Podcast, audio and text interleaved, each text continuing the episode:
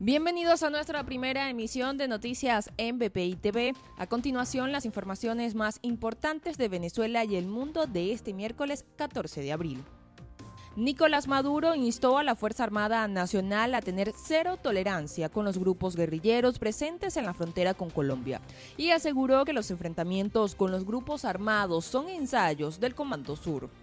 También explicó que los encuentros violentos en el estado Apure representan una guerra para toda la población.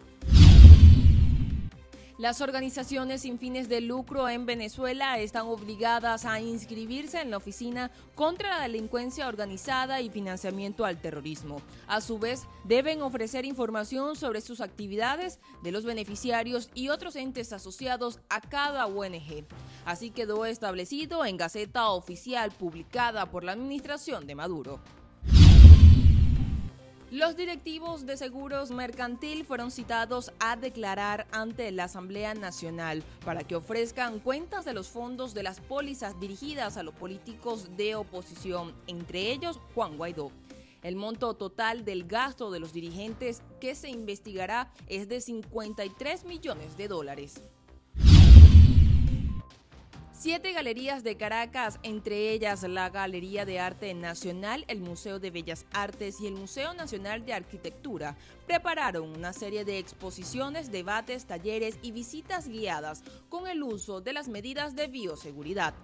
La actividad estará disponible durante la semana de flexibilización en el horario de 9 de la mañana hasta las 2 de la tarde.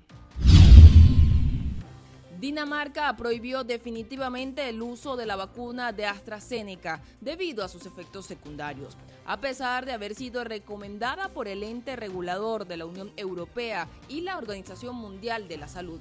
Así lo anunciaron las autoridades sanitarias de dicha nación, convirtiéndose así en el primer país europeo en tomar esta decisión. Para el desarrollo de estas y otras informaciones, los invitamos a sintonizar nuestra señal en vivo y contenido on demand en bpitv.com o a través de Roku, Apple TV, Amazon Fire y nuestro canal de YouTube. Síganos en las redes como arroba bpitv.